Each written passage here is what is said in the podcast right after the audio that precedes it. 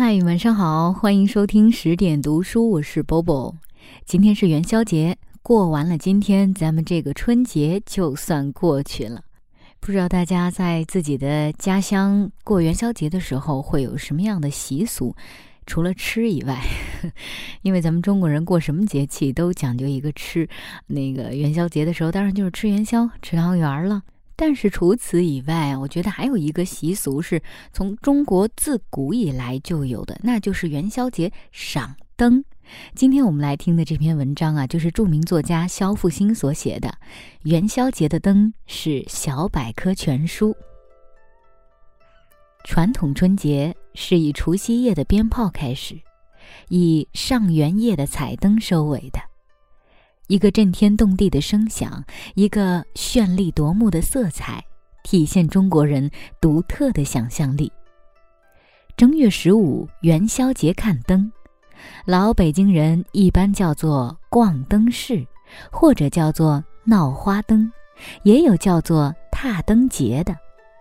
民国竹枝词里就有“银烛影中明月下，相逢俱是”。踏灯人，无论是一个“逛”字，还是一个“闹”字，或“踏”字，都体现了那时灯节的张扬劲头。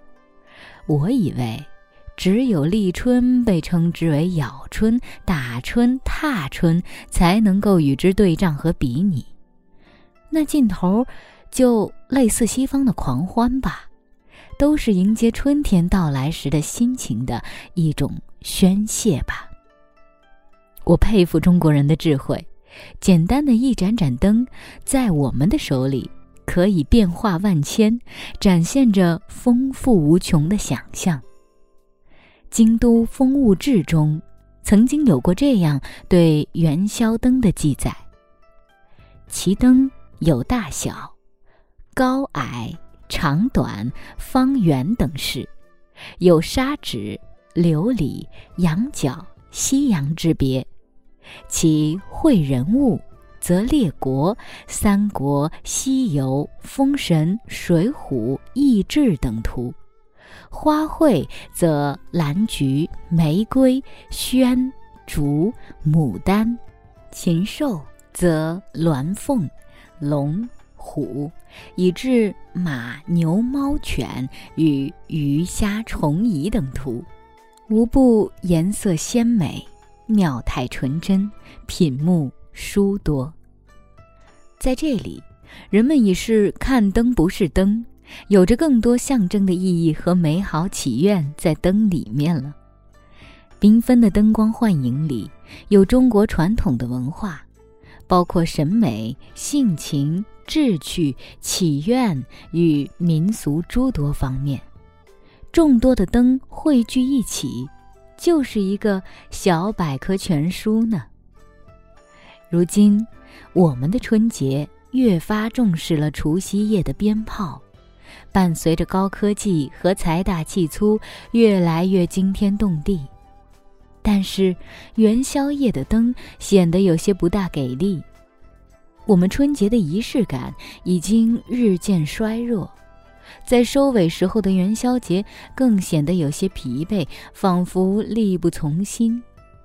元宵还是在吃，灯却没有以前那样的辉煌和丰富。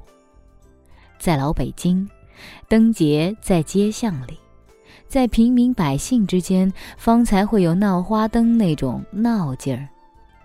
那时候，前门和琉璃厂一带最为辉煌。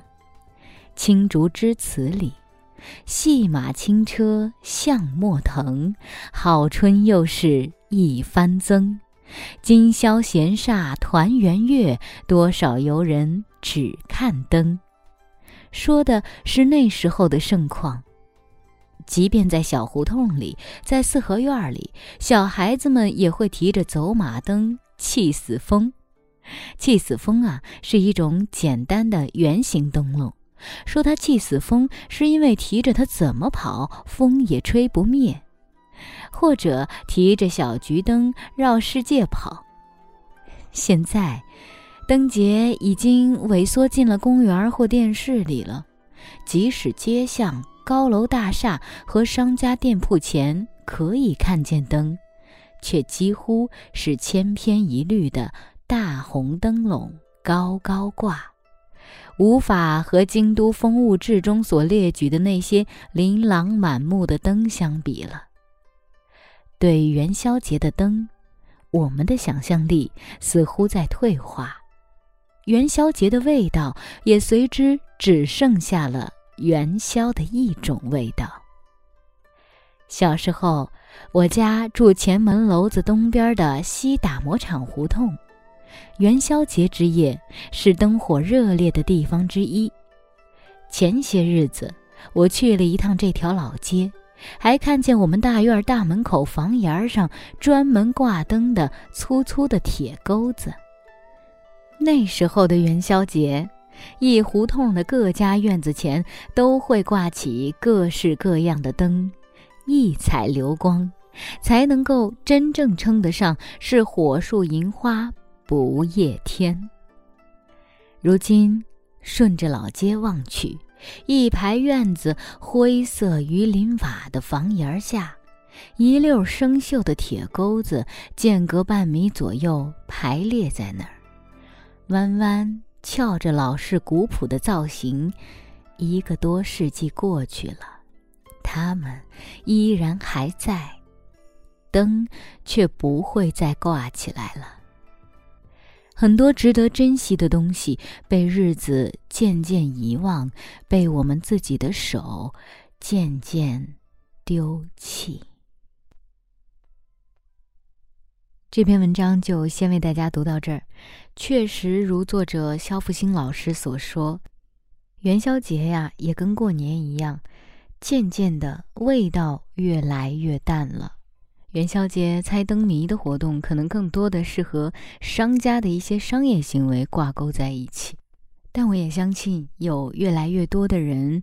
会重视、重新重视起来我们的很多民俗，尊重民俗。就比如说今年啊，我所在的小区竟然举办了一场赏灯、猜灯谜的大赛，这是一个好的开始，不是吗？祝大家元宵节快乐，晚安。卖汤圆，卖汤圆，小儿科的汤圆是圆又圆。一碗汤圆满又满，三毛钱呀买一碗。汤圆汤圆卖汤圆，汤圆一样可以当茶饭。哎